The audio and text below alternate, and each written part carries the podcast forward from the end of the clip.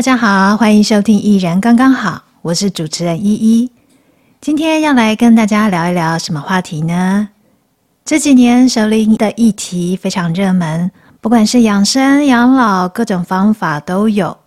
后来又有名人出来谈同学会，尤其是出身自名校的那一些名人，他们的同学会经常是被媒体报道，看起来轰轰烈烈、精彩丰富。甚至这个学校的 EMBA 啊，就要跟那个学校的企家班比创意，或是这一间的女校的纪念品要跟那一间的男校的纪念品来比比看，谁更受欢迎。同学会说不定之后会变成每一间学校要经营自己品牌的一个重要环节，也可能是校友各自挂在嘴边，可以跟家人朋友说得出口的谈资。其实我们从小到大一直都有同学会，只要是毕了业的同学之后再来聚会都是同学会。但是毕业比较久之后还能够再聚在一起很不容易哦，大家会经历比较多的变化，聚在一起的时候啊，也可能会更有火花。现在会想到要特别来经营同学会，或者是有资源可以把同学会搞到很有话题的。我觉得啦，老实说，比较像是，嗯，那些出生自知名学府的校友，当他们回顾往日的呃精彩生活的时候，再加上一些因为时间产生的滤镜，很多年少轻狂的事情啦，就会变得特别的美好。然后呢，因为有比较能够动员的财力、物力和人力资源，每一个活动都可以有很高的机会自带镁光灯，成为社交活动中的焦点。可是啊，哎，你有没有想过，如果说在联考或者是会考这种升学制度里面，排名没有很前面的学校，他们的同学会如果办大一点，也有一样的能见度吗？可是回归本质，在同学会里面，你最在意的是什么？有人说，跟自己同龄的同学聚在一起，有一种一秒回春的感觉，瞬间回到了青春期，不管做什么都没有关系。也有人说，同学就是跟自己差不多的人，例如一样的聪明啊，相处起来有一样的节奏感。还有人说，因为来自同样的年代，有相同的记忆，所以很亲切，不会有隔阂。我也还有听到有些人分享，他们啊、参加同学会是因为很想让子女知道，老爸老妈我也是有自己的同才团体的，不是只有年轻人才有自己的朋友。每一种理由都不脱青春气息，也就是。学生时代所标示的年轻感，证明每一个中年以上的大叔大婶都曾经有活力，或者是依然有活力。节目一开始，为什么我会先提到名校这个关键字呢？前一段时间，我听到某一个同学说，他的小孩有一点不满地告诉他：“我不喜欢你提到高中同学，因为你们的同学感情很好，让我觉得只有念你们那一间学校。”才会交到好朋友，也所以我不喜欢我的学校，不喜欢我的同学。同一时间，也有另一个同学告诉他，念国中的孩子说：“你要努力考上第一志愿啊，才可以跟妈妈一样，到现在还有很要好的同学。”我没有小孩，不必担负教育小孩或者是激励孩子念书的压力。所以比较难理解身为母亲那一种想要成为孩子榜样的心情。不过，单就这两个故事来看，大人们是不是太强调唯有站在哪一个阶层才可能拥有快乐的经验呢？也或许这是整个社会都这样想，因为你是谁，你出生自哪里。你属于哪一个团体？你从事怎么样的产业？经营怎么样的事业？身在什么阶级？所以你能够跟哪一些人交往？你因此值得拥有最好的东西，最棒的人际关系。好，我综合一下以上所说的：名校品牌、校友会光环，对年轻的依恋，找到同才的归属感。以上这四种，有哪一些算是同学会的本质呢？政治正确的解答当然是后面两项：对年轻的依恋，对同才的归属感。这两项对于步入中高龄的人来说是很重要的起始点，以及很重要的情感支持。带着年轻时的美好回忆，才能够再次肯定现在的自己，为自己加油打气，说：“你很棒，你也曾经有过那么精彩的时刻，你能继续美好。”而与自己差不多的老同学互相支持鼓励，也才能够稍微放下对未来日子的担忧。觉得自己走向人生后半段的时候不会孤单。可是我挑战一下哦，如果说你年轻时候的记忆并不美好，也没有经历过人家所说的年少轻狂，没办法拿那些事情当做身上的光荣徽章，那么你会想要参加同学会吗？又或者，如果你多年来没有跟年少时的同学互动，如今提到同学会，如果你出席了，你会抱着怎么样的心情面对那一些似乎一直都像陌生人的同学呢？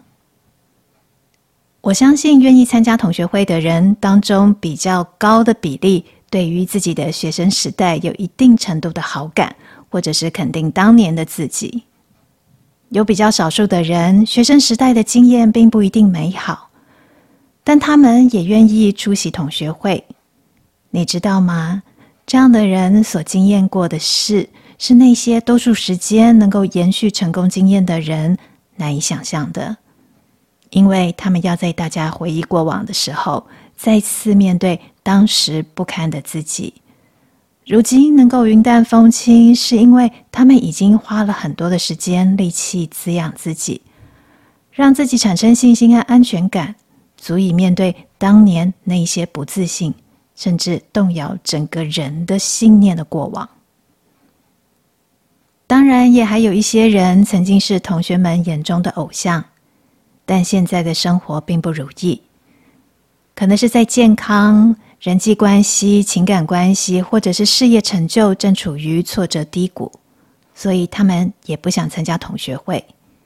也有可能就算来了，但。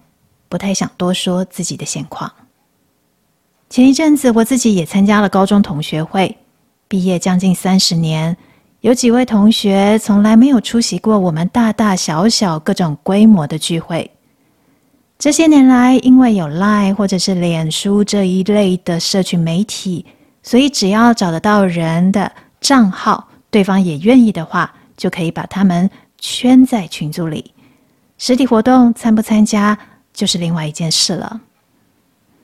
刚才说到的多年来没有参加过同学会的人，其中有一位，我很喜欢他的坦白。他在群组里面说，他对高中时期的记忆并不美好，也不想要怀念，所以他自己不会想要参加同学会，然后在活动中跟大家聊那些过往。可是他远远看着大家互动，还是觉得很美好。他祝福大家开开心心的聚会。我一点都不会认为不参加聚会是不合群、搞孤僻。我真心喜欢他的坦白，因为我知道不光是他，其实还有几位一直失联的同学，在学生时代也有种种的因素并不快乐。要求他们来回顾，岂不是很残忍？其实我的学生生涯也并不是那么愉快，充满了许多资源匮乏的窘境。不管是身上没有半毛零用钱，可以跟同学在下课时间跑福利社，或者是下课后去哪里逛街，又或是家庭环境带来的文化资本的落差，那对一个中学孩子面对许多优秀同学的时候，就会不断累积自卑感，觉得自己不属于那一个世界。我之所以后来还会参加同学会，一方面是因为，嗯。我还蛮喜欢，也习惯在团体中服务。二方面则是我已经很努力的长出自己的能量，让自己成为一个完整的人。我以人的本质来看待这一切，所以我愿意继续参加团体活动。在这一次的高中同学会中，我见到了一位将近三十年不见的同学。当年我们的学业成绩都属于班上比较后段的，聪明优秀这些高大上的形容词从来不会出现在我们身上，甚至我们只能够承接老师们的忽略或者是责备的眼光。那些眼光对于正在形塑自我认知的青少女来说是有点残忍的。即便我们会带着笑脸对待他人，但那些有可能是我们为了在群体中生存而提早锻炼的社会化。说回这一位久没见面的同学，在我们大学联考之后，他就跟大家失联了。偶尔有人提起他，但是都不知道下落，不晓得他有没有继续升学。这次的同学会，他出现了，笑脸迎人，温柔美丽。甚至浑身散发一种难以言喻的气场，可以稳定周遭的人。他现在是一名我很钦佩的专业工作者。见到他，我给他一个大大的拥抱。我很高兴，他让自己变得如此美好。前一阵子，有一个大我将近十岁的学姐和我分享，他们多年前同学会之后呢，彼此在相聚的同学们之间有怎么样的互动？其实啊，人就是人，每个地方都是江湖，会竞争，会争吵。再怎么形容中年人的同学会很美好，其中依然会有小圈圈，会选边站，甚至当人累积越来越多的不安之后，每一场同学会背后都是考验。听到这里，会不会有听众觉得？哎呀，依依，你好小心眼哦，一直提那些不愉快的往事。同学会就是要开心啊，哪有那么多要注意的细节？我呢，就先来当一个乌鸦，希望能够提醒团体聚会的时候，不要忽略说说笑笑的背后，或许有一些人正受伤，或者是曾经受伤还没有痊愈。我今天的节目也并不是想要挖掘什么同学会的黑幕。或者是给同学会负面评价，只是希望从这样子比较不同的观点提醒大家：同学相聚，重要的是人的情感本质，正面的面对每个人身上可能出现的好事或是不如意。如果你带着爱来参加同学会或是主办同学会，请接住那一些辛苦中的老同学，而那一些曾经辛苦现在。风光的同学呢，也给他肯定，感谢他好好长大，为我们或者是为这个社会带来正向的影响力。当然，不管是否有成就，我们都感谢每个人健康的存在。时间会因为每个人的存在而滚动，然后这样的滚动，让所谓的相伴走入人生下半场这件事情才有可能发生。开始经历不少生离死别、悲欢离合的中年人，一定能够体会我所说的。你有怎么样的同学会经验呢？我找到一篇文章跟大家分享一下，文章连结我会放在节目的说明栏，如果有兴趣的话，可以点进去看看。这篇文章写的是同学会可以做的事，以及尽量不要做的事。可以做的事有哪一些呢？一、开口说好话。二、拥抱老同学；三、谦卑低调；四、不着痕迹的关怀；五、勇于对过去说抱歉；六、遗忘过去的不美好；七、不要小看自己；八、包容老朋友的有棱有角。尽量避免做的事有哪一些呢？一、不要身家调查；二、和老同学意见不合的时候，不要争输赢。三，不要交换名片，不要比较那些头衔。四，请客要注意。五，伴侣是不是要来参加同学会，要先了解其他参加者的情况之后再决定。六，借钱给老同学要谨慎。七，情感关系、情感界限要小心处理。八，不要勉强。不想参加同学会的老同学出现。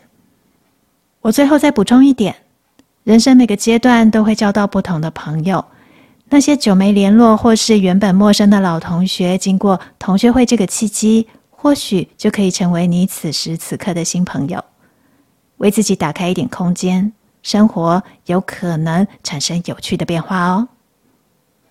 我今天先分享到这里，我们下一次再见，拜拜。